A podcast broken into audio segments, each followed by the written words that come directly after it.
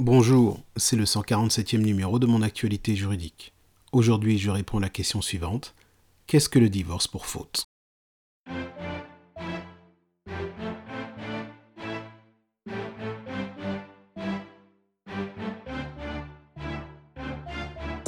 Le divorce pour faute est défini à l'article 242 du Code civil, qui dispose que le divorce peut être demandé par l'un des époux lorsque les faits constitutifs d'une violation grave ou renouvelée des devoirs et obligations du mariage sont imputables à son conjoint et rendent intolérable le maintien de la vie commune.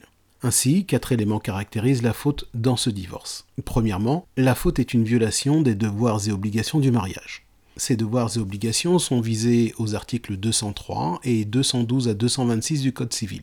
Ainsi, les époux se doivent mutuellement respect, fidélité, secours et assistance. Ils assurent ensemble la direction morale et matérielle de la famille et pourvoient l'éducation des enfants et préparent leur avenir. Ils contribuent aux charges du mariage à proportion de leurs facultés respectives. Et enfin, ils s'obligent mutuellement à une communauté de vie. Deuxièmement, la violation des devoirs et obligations du mariage doit être grave ou renouvelée. Ainsi, la faute de l'époux doit atteindre un certain degré de gravité, ce qui veut dire qu'il appartient au juge d'apprécier le degré de la faute.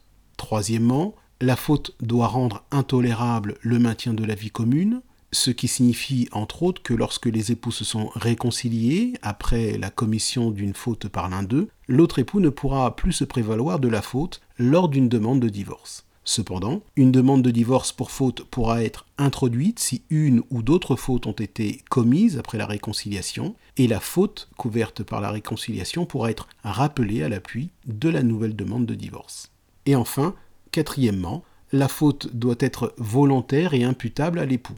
Le juge appréciera donc si la faute a été intentionnellement commise par l'époux, autrement dit que la faute ne résulte pas d'une altération grave du discernement rendant l'époux irresponsable. C'est la fin de ce flash briefing. Vous avez une question juridique ou vous recherchez la définition d'un terme juridique, activez la skill Mon assistant juridique sur votre enceinte connectée Alexa ou bien sur l'application mobile Alexa de votre téléphone portable. Bonne journée, à demain.